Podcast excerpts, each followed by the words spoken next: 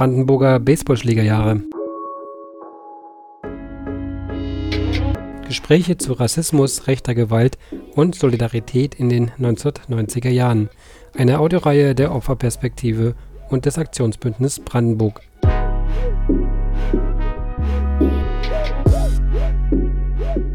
Ja, herzlich willkommen hier zu einer weiteren Folge der Brandenburger Baseballschlägerjahre. Ich bin Stefan Tenner vom Aktionsbündnis Brandenburg. Hallo an alle, die jetzt hier zuhören. Ich freue mich sehr, dass ihr euch für dieses Thema interessiert und mit dabei seid. Und diese Folge ist auch wieder gemeinsam mit der Opferperspektive entstanden. Also willkommen. Und auch heute geht es thematisch um den Umbruch in der DDR Ende der 80er und die frühen 1990er Jahre. In der kommenden guten halben Stunde schauen wir wieder auf das Land Brandenburg und auch auf eine Zeit großer gesellschaftlicher Veränderungen. Wir erinnern uns, die Menschen mussten sich ja damals ganz neu orientieren, vieles veränderte sich rasend schnell über Nacht quasi und nach der Euphorie folgte für viele die Ernüchterung über Betriebsschließungen zum Beispiel oder auch die Entwertung der eigenen Lebensleistungen. Und diese Jahre waren aber auch davon geprägt, dass einige Menschen unter uns ganz besonders Angst haben mussten, denn wer augenscheinlich nicht zur Mehrheitsbevölkerung gehörte, war hier oft nicht willkommen.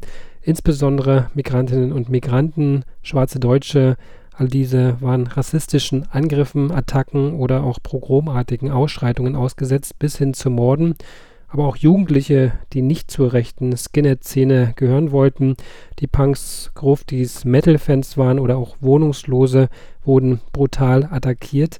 Andere wurden massiv bedroht, weil sie sich für eine solidarische Gesellschaft einsetzten. Ja, was zuvor in der DDR tabu und undenkbar schien, war mit einem Mal täglich zu erleben. Es gab offene Bedrohungen, es gab Anfeindungen, es gab Gewalt auf Schulhöfen, in Jugendclubs, auf dem Bahnhof, auf der Straße, quasi überall. In Brandenburg, natürlich auch in anderen Bundesländern. Und kaum jemand nahm leider damals Notiz davon oder mischte sich ein. Und bis heute hat das, was damals passiert ist, Auswirkungen. Wir wollten deshalb diese Zeit aufarbeiten und uns von Zeitzeuginnen und Zeitzeugen berichten lassen und heute liegt der geografische und thematische Schwerpunkt auf der Situation Anfang der 1990er Jahre, und zwar in Südbrandenburg und der Stadt Cottbus. In den brandenburgischen Städten Cottbus und Eisenhüttenstadt hat es wieder Krawalle gegeben.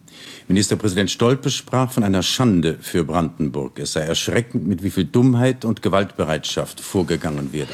Molotow-Cocktails explodierten und Steine flogen, Autos verbrannten, Polizisten und auch Journalisten wurden verletzt.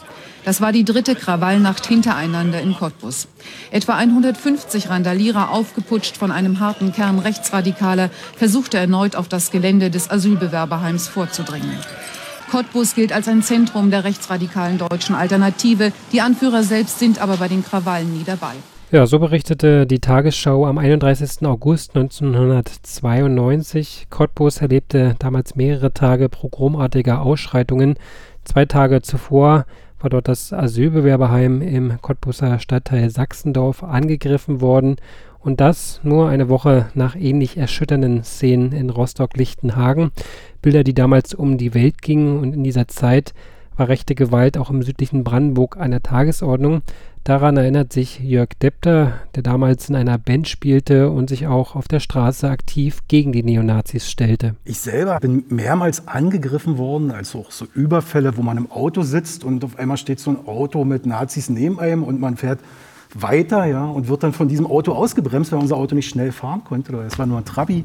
Und aus diesem Auto springen dann so vier Leute raus, bewaffnet mit Baseballschlägern und äh, kloppen das eigene Auto so zusammen. Ähm, und wir sind nur weggekommen, weil unser Fahrer recht schnell reagieren konnte. Ja.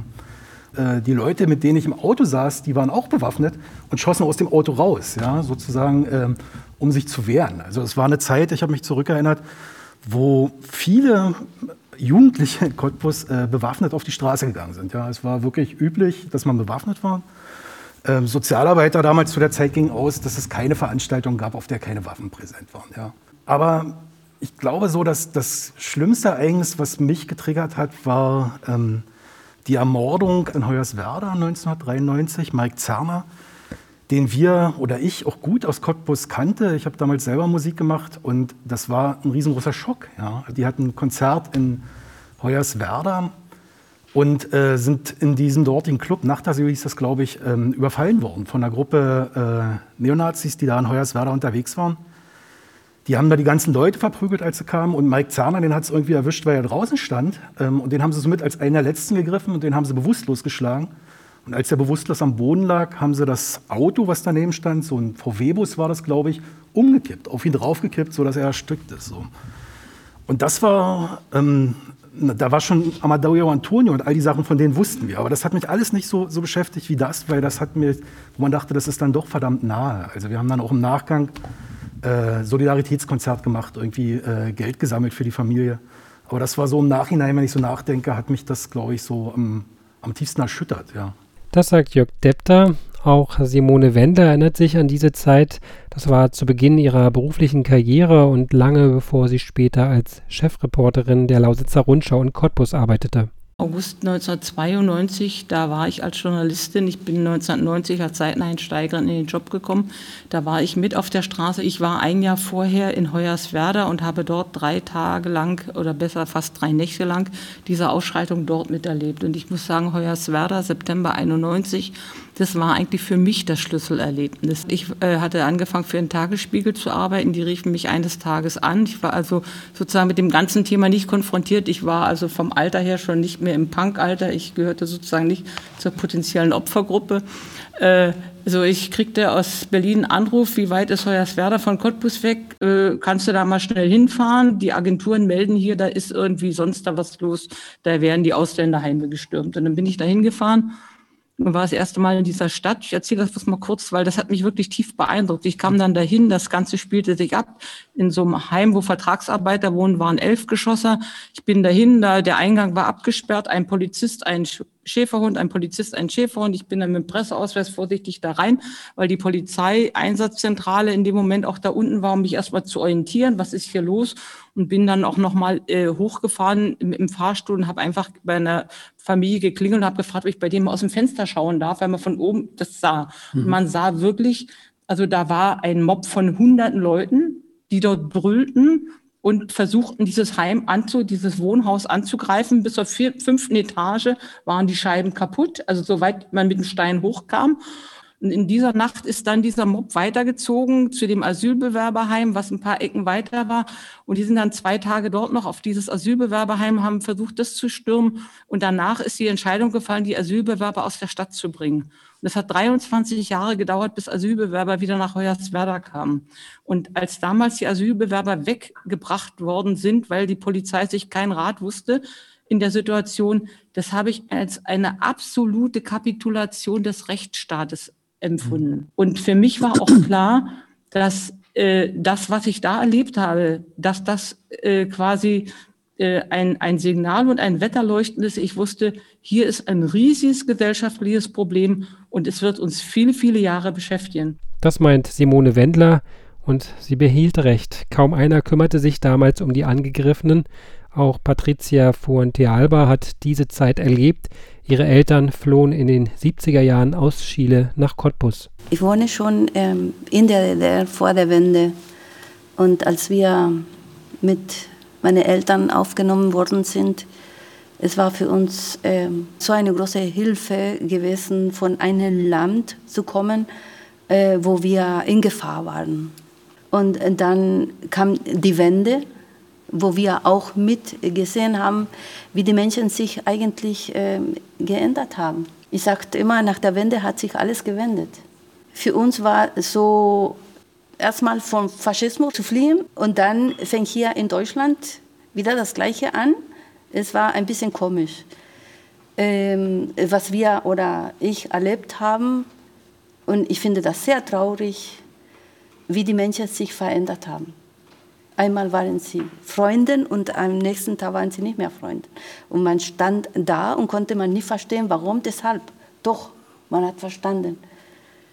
Und ähm, wie ich das erlebt habe, einfach auf die Straße, einfach normal, dieses alltäg alltägliches Leben, nicht einkaufen gehen oder irgendwo in einem Büro, in einem Amt zu gehen. Und plötzlich waren die Menschen unfreundlich. Oder wenn man einfach einkaufen geht, nicht? Weil man schwarze Haare hat man Man guckt man schon, oh, die Frau kommt hier klauen, die kommt nicht hier einkaufen. Ich bin nicht die Einzige, die sich so fühlt. Das ist so noch bis heute. Also es war eine Unsicherheit plötzlich. Man wusste gar nicht mehr, wo wir stehen. Ist alles äh, kaputt gegangen, alles. Selbst äh, die Leute in Cottbus wussten nicht, ähm, was zu, zu sich kommt, also was, was auf sie noch erwartet. Und dann auch noch plötzlich stehen Nazis da, auf einmal, nicht? und die Leute sind nicht mehr sicher. Ich glaube, die Leute waren nicht auf diese Wende vorbereitet. Ja? Und natürlich waren solche, die das ausgenutzt haben und haben solche schwachen Leute gesucht, die mhm. mitgemacht haben, die vielleicht heute andere Gedanken haben. Patricia Fuente-Alba beschreibt eine Ohnmacht, die zwar viele spürten oder direkt mitbekamen, aber nur die wenigsten waren selbst aktiv dagegen. Alexandra Klei war Mitgründerin der ersten Anlaufstelle für Angegriffene von Rechtsextremen in Südbrandenburg. Ich habe einfach sehr viele Geschichten dort mitbekommen, also sehr viele Überfälle mitbekommen, sehr viele Angriffe mitbekommen, die nicht in den Medien waren. Also einfach aufgrund von Erfahrungen, die sie gemacht haben mit der Polizei, nicht mehr das für notwendig oder sinnvoll erachtet haben, überhaupt irgendwo hinzugehen, also das anzuzeigen, ähm, aber auch weil es normal, normal war. Es war einfach normal für viele, dass man abends gejagt wurde, dass man beschimpft wurde, dass man angegriffen wurde. Ähm, und aber dadurch, dass es diesen Raum gab, hatte man quasi relativ viel mitbekommen von diesen Geschichten, weil Leute angefangen haben, Vertrauen aufzubauen und das zu erzählen und es Räume einfach gab, in denen man das diskutieren konnte. Und, das, ähm, und ich habe dann angefangen, daraus äh, mal so Chronologien zu machen und dann mhm. wurde das irgendwie so einfach deutlicher vom Umfang und von dem, ähm, was es auch für Auswirkungen hat. Und ich glaube, dann haben wir uns einfach, also Daniel Krüger und ich, uns einfach auch überlegt, irgendwie, wie kann man darauf reagieren? Also man, ich kann das auch nicht mehr ertragen, die, nur diese Geschichten zu hören. Also nur und dann irgendwie zu sagen, okay, ich schreibe das jetzt auf und ich veröffentliche das auch in dem Rahmen, in dem ich das veröffentlichen kann aber nichts weiter zu sagen und nichts weiter machen zu können und ein, damit, also außer Öffentlichkeitsarbeit. Und irgendwie daraus ist es dann quasi entstanden, sich zu überlegen, wie man ein anderes Unterstützungsangebot einfach auch aufbauen kann. Das, was Alexandra Klei und andere an Unterstützungsarbeit damals leisteten, fand in einem öffentlichen Klima statt, das vergiftet war. Die öffentliche Debatte hängte den täglichen Ereignissen ohnmächtig hinterher und für Simone Wendler gab es auch in den Medien Defizite, die dazu führten, dass auch die Berichterstattung nicht zu einer Deeskalation beitrug. Daneben gab es die Leute von der Lausitzer Rundschau vor Ort und äh, dann schon auch, glaube ich, öffentlich-rechtliches Fernsehen, die Kollegen. Und dann gab es die überregionalen äh, Sachen. Also ich glaube, die Kollegen, also mich selber auch einbegriffen, wir hatten alle bis dahin keine Erfahrung mit dem ganzen Phänomen Rechtsextremismus im größeren Maßstabe. Und äh, diese, die solche Krawalle, solche Ausschreitungen, solche offene, brutale Gewalt, das war ja auch ein neues Phänomen. Ich glaube, gerade im Osten viele Journalisten dort, gerade bei den Regionalzeitungen, das ist in Cottbus und woanders genauso gewesen, das waren ja welche, die zu DDR-Zeiten schon Journalisten waren, die selber auch in einem Umbruch und in einem inneren Neuorientierungsprozess waren. Da war sicherlich auch viel Unsicherheit, wie man mit diesen Dingen jetzt umgehen soll. So die, dann kam die Unkenntnis äh, über das Thema, was plötzlich neu war, und die überregionalen Medien, die dahin kamen. Ich sag mal so von, von Spiegel, Taz, Süddeutsche, Frankfurter Rundschau, was es alles so gab, die kam so aus der Helikopterperspektive. So wie man irgendwie irgendwo hinfällt sagt, oh, gucke mal, was ist denn das da? So ungefähr. Die waren natürlich von vornherein, die stießen vor Ort auf Ablehnung, weil man denen überhaupt nicht zutraute, äh, dass die überhaupt äh, sozusagen einen Zugang dazu haben, zu dem, was sich dort abspielte. Und äh, ich glaube, an manchen Stellen war das auch so. Da sind viele Leute gekommen mit ihren Klischees, haben geguckt, okay, Klischee passt, sind wieder abgefahren. Äh, ich, da haben sich nicht allzu viele, äh, auch von diesen überregionalen Journalisten, längerfristig und tiefgründiger darauf eingelassen. Später hat sich das dann geändert. Die Unkenntnis, Überforderung und auch das Unvermögen, mit der Situation adäquat umzugehen, trug auch in der Politik immer wieder zur Unterstützung menschenfeindlicher und extrem rechter Positionen bei, wie sich Simone Wendler erinnert. Es gab dann eine Veranstaltung in Sachsendorf, an die ich mich noch erinnere. Da ist Manfred Stolpe, damaliger Ministerpräsident, hingekommen in eine Schulaula, um dort mit den Anwohnern zu reden über die ganze Situation, wie das jetzt ist mit dem Asylbewerberheim und wie das weitergehen soll. Und im Laufe der Veranstaltung tauchte dann der damalige Chef der Deutschen Alternative auf und kam da so mit so einem Stab von 40, 50 seiner Anhänger in den Saal. Und dann passierte was, wo ich hinterher gesagt hätte, das hätte nie passieren dürfen. Manfred Stolper hat versucht, mit dem zu diskutieren. Und dann dachte ich, bin ich nach Hause gefahren habe gedacht, lieber Gott, das war es garantiert nicht was es in der Situation gebraucht hätte. Also er hat ihn quasi, indem er versucht hat, mit der Gruppe dort irgendwie zu reden, hat er ihn einfach aufgewertet. Und das war ihm sicherlich in dem Moment nicht bewusst. Also das heißt, die, diese Unsicherheit, dieses, dieses Suchen nach den richtigen Strategien, das, das war auch in der Politik gang und gäbe. Manfred Stolper muss man auch zugutehalten. Er war der, der 1997 nach dieser Diskussion dann gesagt hat, wir müssen hier was ändern. Er hat gesagt, diese jungen Menschen sind nicht mehr zu erreichen mit dem, wie wir bis dato machen. Und wir brauchen eine Änderung in der Politik, sozusagen, dass staatliche Organisationen mit der Zielgesellschaft zusammenarbeiten müssen. Das war unter anderem der Gründungsanlass hier für das Aktionsbündnis, das es ja bis heute gibt. Das passiert in Cottbus. Ja. Also auch äh, Cottbus war wirklich prägend für viele Dinge, glaube ich, in Brandenburg. Äh, man will das gar nicht so sehen. Ähm, die Frage, die Politik, wie haben die reagiert? Und ähm, da möchte ich Simone Wendler recht geben. Ähm, es war ja ein völliges äh, Umbruch. Ja. Dieses ganze System wurde neu gestaltet. Ja. Also die DDR war zu Ende und es war klar, es wird von der DDR nichts übernommen und wir müssen hier ein komplett neues System schaffen, eine neue Verwaltung, eine neue Polizei. Die Politik hat sich völlig verändert. Alles tickt auf einmal ganz anders.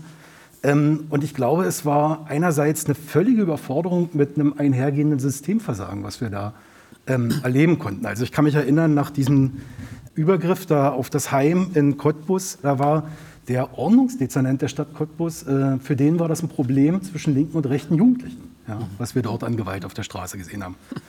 Und genauso haben sie dann auch agiert. Also ähm, die erste Lösung in der Stadt Cottbus kann ich mich erinnern. Es gab einen sehr fitten äh, Jugendhilfeplaner, der dann später auch die Jugendhilfe gegründet hat, ähm, zusammen mit einem Mitarbeiter aus dem Ordnungsamt, der früher auch schon wieder Eingliederungshilfe gemacht hat. Ähm, die haben dann angefangen, dass es erstmal so einen Sozialarbeiter gab. Und die erste Maßnahme war, es war klar, es gibt ungefähr eine Szene von 300 rechtsextremen Jugendlichen, dass man jetzt einen Sozialarbeiter einsetzt, der sozusagen für alle extremen Jugendlichen irgendwie zuständig sein soll. Also man kann sich ungefähr vorstellen, was so ein, äh, ein Sozialarbeiter in diesem Umfeld bewirken kann und sollte.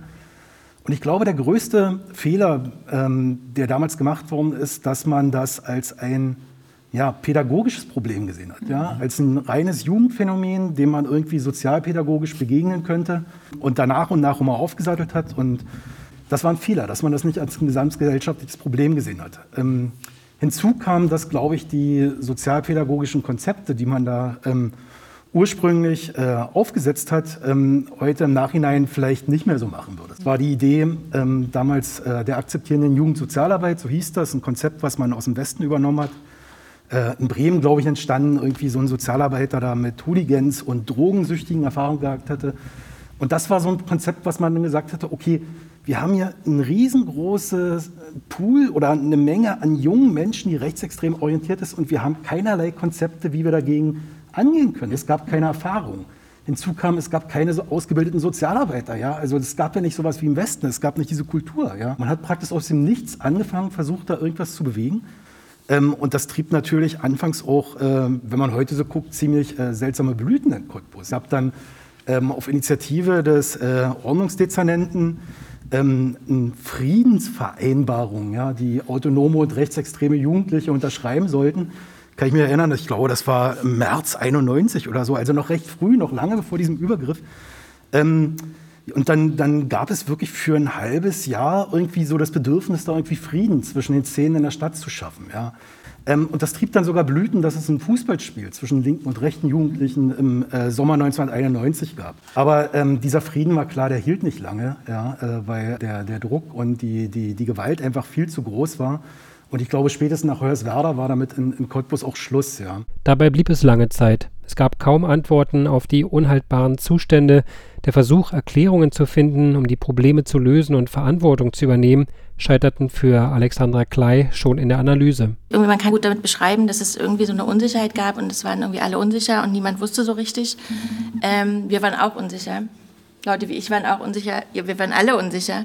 Wir sind nicht losgezogen und haben irgendwie Asylbewerberheime angezündet. Also ich meine, und das ist, glaube ich, in dieser ganzen Wahrnehmung dessen einfach auch untergegangen und vernachlässigt worden, dass es also zum einen, es gibt keinen Automatismus aus der Verunsicherung dieses gesellschaftlichen Umbruchs, dass man rechtsextrem oder rassistisch wurde. Das ist das eine. Und das zweite ist, also diese Konzepte, die gefallen sind, die du gesagt hast, die sind halt also total prägend für das. Und ich würde das gerne noch dahingehend ergänzen, dass das halt beinhaltete, man hat mit Rechten geredet, man hat nicht mit Linken geredet, man hat nicht mit tatsächlich unter potenziellen Opfern gesprochen. Die waren total außen vor, deren Wahrnehmung kam nicht vor, sondern die wurden in der gesellschaftlichen Debatte, in, in, in den Medien, wo auch immer, als Störenfriede. Also ich meine, das hat man gesehen an, dem, an dieser Geschichte, ne? also wofür das so ein schönes Bild ist, dass Hoyerswerda die Leute halt rausgefahren hat.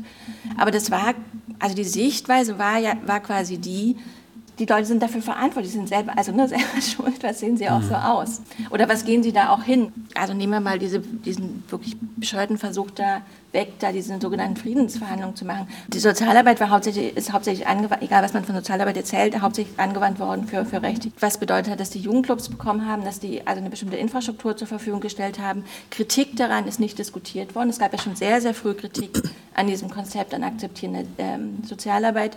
Das hat, hat, zu nichts geführt und stattdessen hat man, das war nicht der ein, das einzige Beispiel, das, und das, das zog sich ja auch, das waren eingespielte Vorgehensweisen und eingespielte Reaktionsmuster, die zogen sich bis in die 2000er Jahre. Und diese waren vor allem nicht nur auf bestimmte gesellschaftliche Bereiche beschränkt. Das, was Alexandra Klei beschreibt, spielte auch im unmittelbaren privaten Umfeld eine entscheidende Rolle. Patricia Fuentealba sieht die Ursachen für Anfeindungen und Diskriminierungen damals wie heute vor allem auch in den Familien und in der Erziehung. Wenn die Eltern den Kindern sagen, das sind alle Kanaken, dann gehen die Kinder jetzt schon auf die Straße und die reden nicht mehr äh, tu Hans, sondern ey tu Kanaken. Und zu Hause wird nicht beigebracht, dass wir gegenseitig respektvoll gehen, dass es andere Kulturen gibt. Es, ja? Nur für mich, wir alleine. Ja? Die Welt ist nur in Cottbus, nicht woanders. Es ist hier keine Welt. Und das ist, das ist heute Cottbus. Das tut mir leid, ich muss das sagen das ist dieses Alltägliches, ja. Und wenn die Gesellschaft oder die Politiker nicht was dagegen machen, oder die Ämter oder die ganzen Träger, die ganzen Jugendamt sich nicht damit befassen, wird noch schlimmer. Neben diesen Erfahrungen, die Angegriffene im ganzen Land machten, gab es in Cottbus eine besondere Entwicklung, die sich bis heute negativ auswirkt. In der westdeutschen Neonazi-Szene war die Stadt schon sehr früh ein erklärtes Ziel einer rechten Mobilisierung.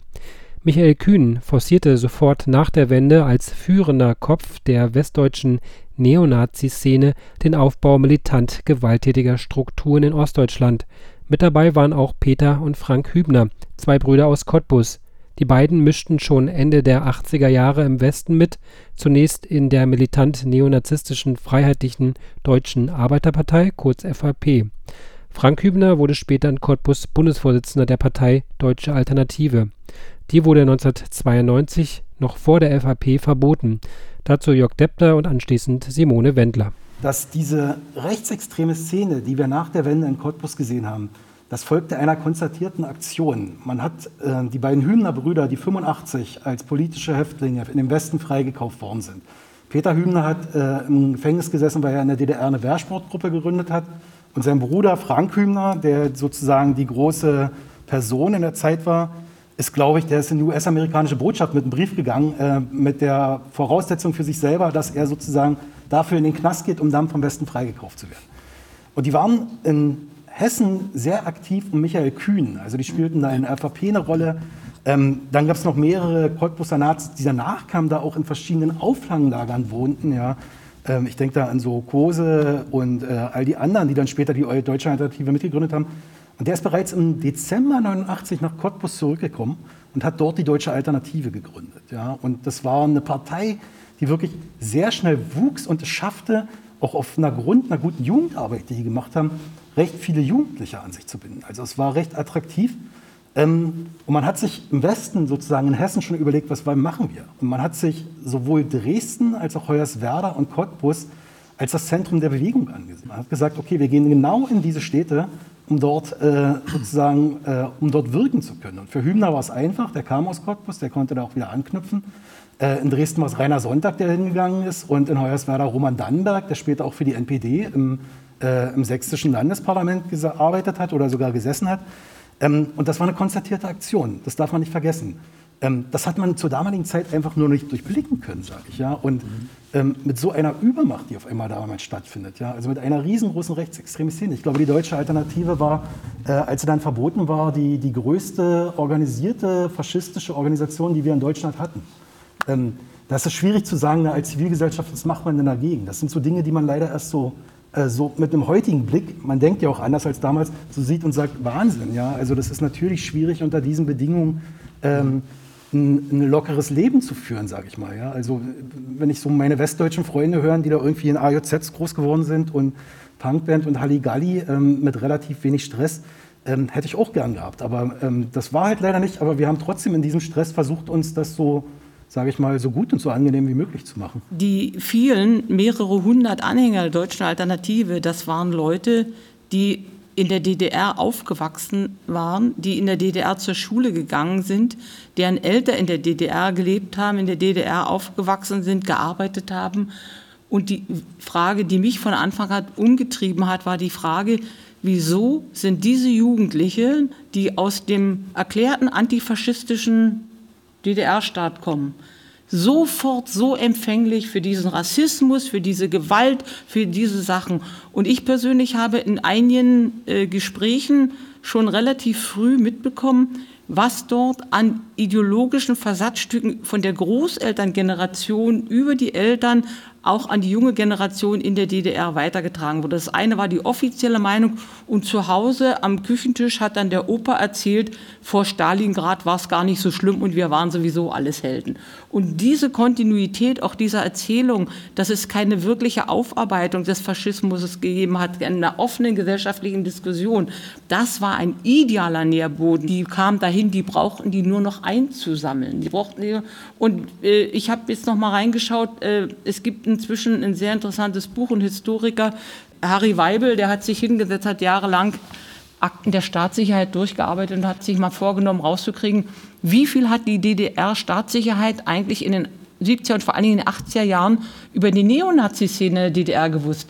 Jede Menge. Also im Sommer 89 haben die ungefähr im Bezirk Cottbus 50 Skinheads namentlich auf dem Zettel gehabt. Es sind in der DDR äh, Vertragsarbeiter, die von Deutschen gehetzt worden sind, zu Tode gekommen. Das wurde totgeschwiegen. Also da gab es eine Vorgeschichte, wo man anknüpfen konnte. Also die Rattenfinger, die dann kamen, die brauchten das Netz nur noch zuzumachen und los ging's.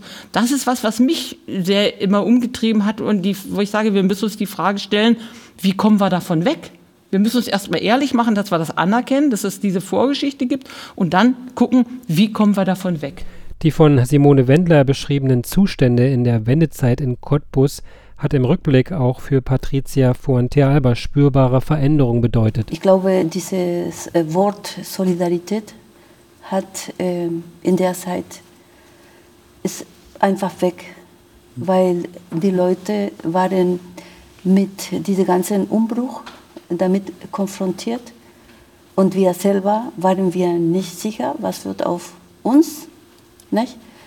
Ähm, dass wir damit beschäftigt waren eigentlich. Äh, die jungen Leute wussten nicht mehr, weil ich selber einen Sohn habe, dass in der Zeit dieser Umbruch, alle, die in der 85er Jahre geboren sind, plötzlich war alles aus, alles, alles weg. Ich war beschäftigt und äh, vielleicht, dass mein Sohn nicht auf die Straße was passiert, dass er nicht da geschlagen wird. Was wir nur kannten, äh, waren äh, sehr äh, wenig ähm, ausländische Bürger.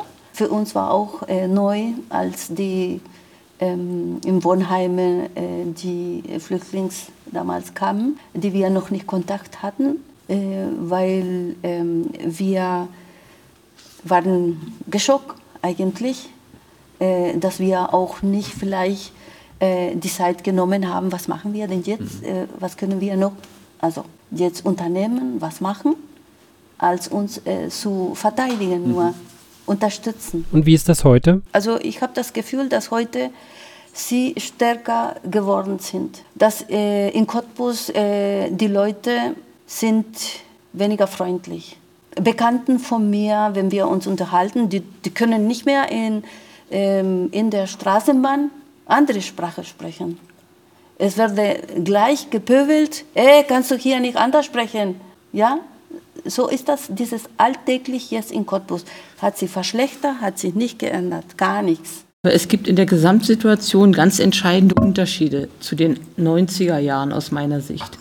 Und zwar, also das, was Frau von der Alba gerade sagte, die heute Leute anpöbeln, das sind eher Erwachsene oder Leute mittleren Alters, natürlich auch Jugendliche, aber Anfang der 90er Jahre war das eher von Jugendlichen dominiert Heute sind das Leute bis hinein ins Rentenalter.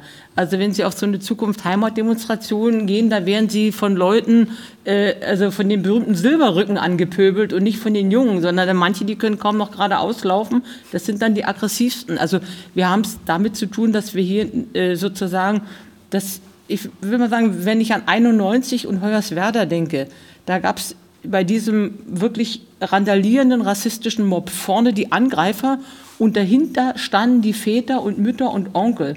Und diese Elterngeneration, das sind die, die heute diesen rechtspopulistisch bis nationalistisch und rechtsradikalen Diskurs im Umfeld der AfD und bei Zukunft Heimat bestimmen.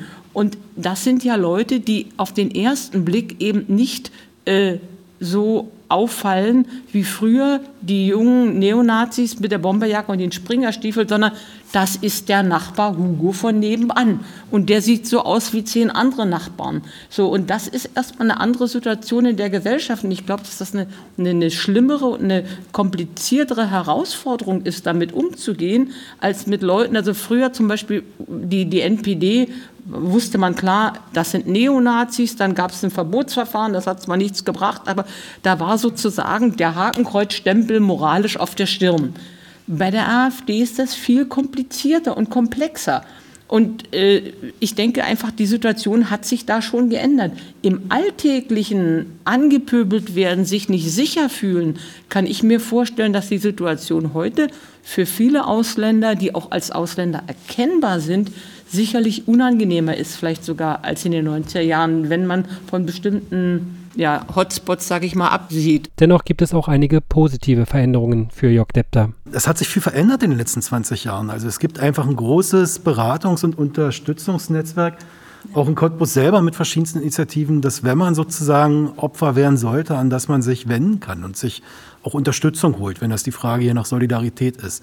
Ich glaube, man wird, wenn man denn das öffentlich machen möchte und für sich Hilfe sucht, wird man auch Hilfe finden und auch die nötige Solidarität glaube ich, ganz fest. Was für ihn bis heute weitestgehend fehlt, ist eine breite Aufarbeitung, obwohl zum Thema selbst erste Anfänge gemacht wurden. Also das Päckchen wird man ja irgendwie nicht mehr los. Ja, wenn mehrere so eine, so eine Gewalterfahrung, das äh, begleitet einen bis heute. Also ich wache jetzt zwar nicht schweißgebadet auf, aber so auf Dauer, glaube ich, macht ja sowas mit einem. Ja.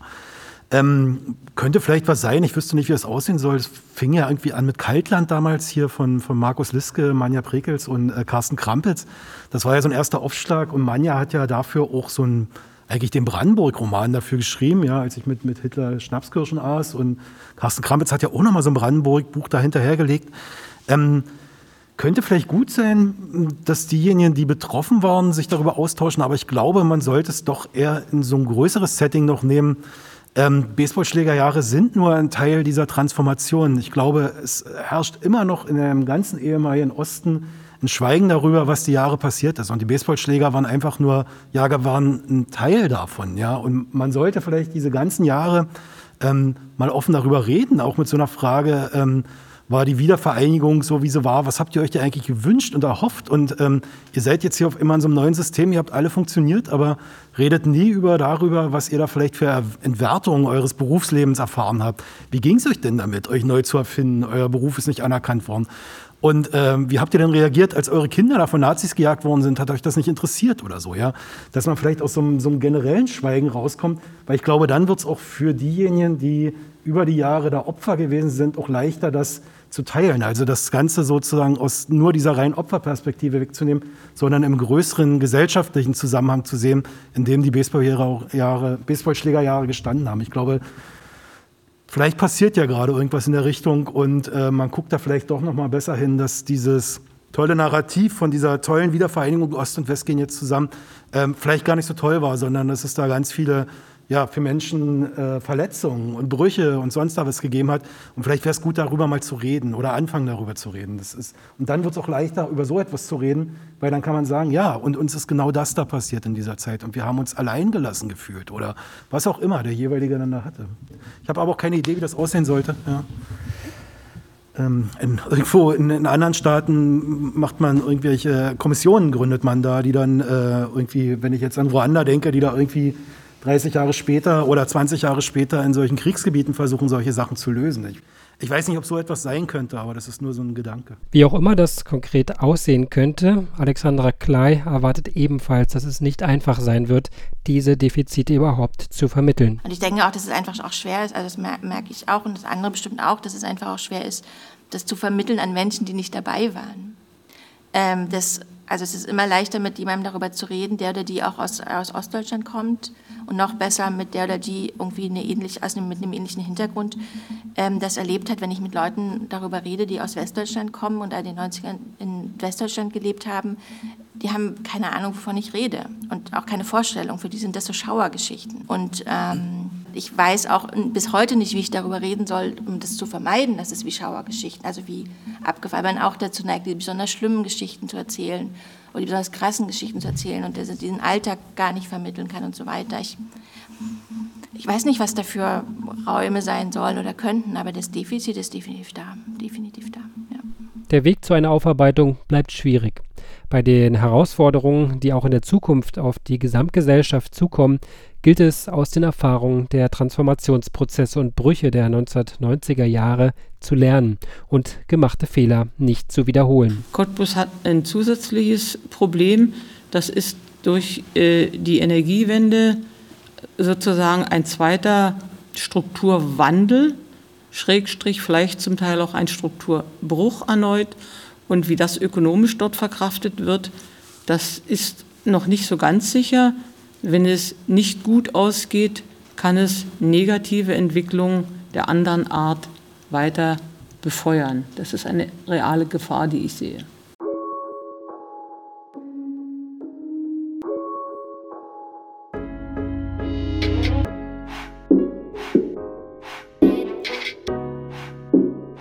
Nachdenkliche Worte zum Schluss von der Journalistin und Zeitzeugin Simone Wendler.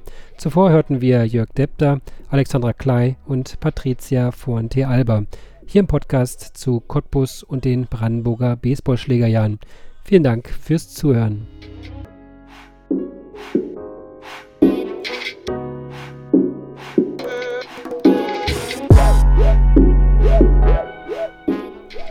Wir freuen uns über die vielen Downloads, die es seit dem Start dieser Audioreihe schon gibt. Sendet uns auch gern diesmal wieder Reaktionen, Anregungen oder hinterlasst Kommentare auf den Podcast-Portalen. Das hilft anderen auch, diesen Podcast zu finden. Ihr könnt ihn auch unter einer Creative Commons Lizenz für die nicht kommerzielle Nutzung und ohne Änderung des Inhalts gern weiterverbreiten. Die Musik kommt von Makai Beats, die jetzt hier zu hören war. Der Song He's Too Much. Und wer mehr Informationen zu unserer Arbeit nachlesen möchte, den verweisen wir auf unsere Webseiten. Zum einen www.aktionsbündnis-brandenburg.de, also Aktionsbündnis in dem Fall mit UE und www.opferperspektive.de. Ich verabschiede mich. Bis zum nächsten Mal. Am Mikrofon war Stefan Tenner.